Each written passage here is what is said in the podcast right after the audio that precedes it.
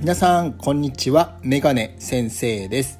昨日久しぶりにラジオの収録をしてみたんですけれども、まあ、2ヶ月ぶりですね。はい、まあ、今日もオリンピック始まっていまして朝からですねずっとオリンピックを見ていました。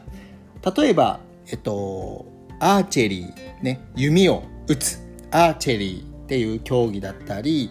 あとは、えっと、ソフトボール。ソフトボールっていうのはあの野球と違ってちょっとボールが大きくなっている。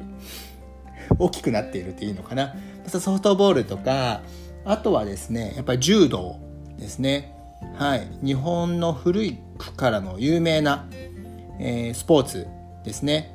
で柔道がですね、まあ、金メダルと銀メダルを取ることができました、まあ、それが日本で、まあ、今回初めてのメダルとなったんですけれどもやはりね金メダルを取ってもらう嬉しい涙これを嬉し涙ね嬉し涙って言うんですけれどもそういう涙を見るとね本当にこっちもとても感動しますね。やっぱり今回、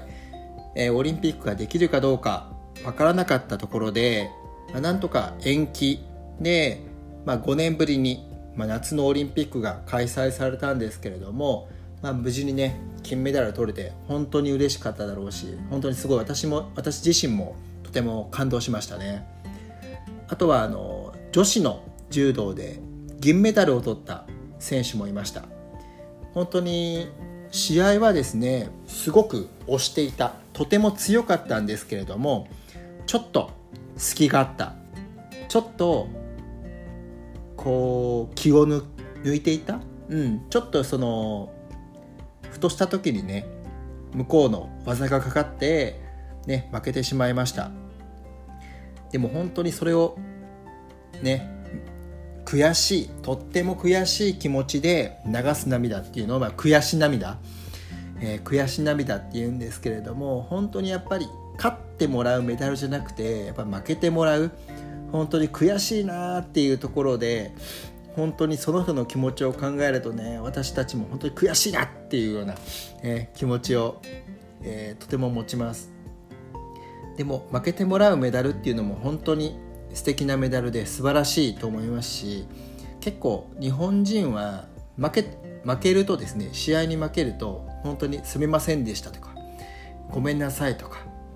期待してくれていたのに本当にごめんなさいって結構謝る人が多いんですね。まあ、他の国日本じゃない国だとどうなのかなって思うんですけど日本だと試合で負けるとまず皆さんに謝る、ね、ごめんなさいすみませんっていう期待してくれたのにっていうところなんですね。まあでも本当にね負けてもらう。負けたけどねもらうメダルっていうのも本当に素晴らしいと思いますしやっぱその悔しい気持ちを次金メダルもっといい成績が残せるようにそういった人をね、まあ、応援していきたいなと今日見て思いました。はい。今日のお話は以上でございます。また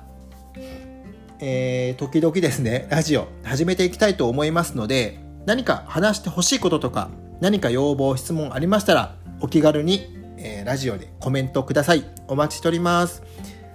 またよかったらね私の YouTube もぜひぜひ見てください今日は皆さんありがとうございました。またお会いしましょう。それでは。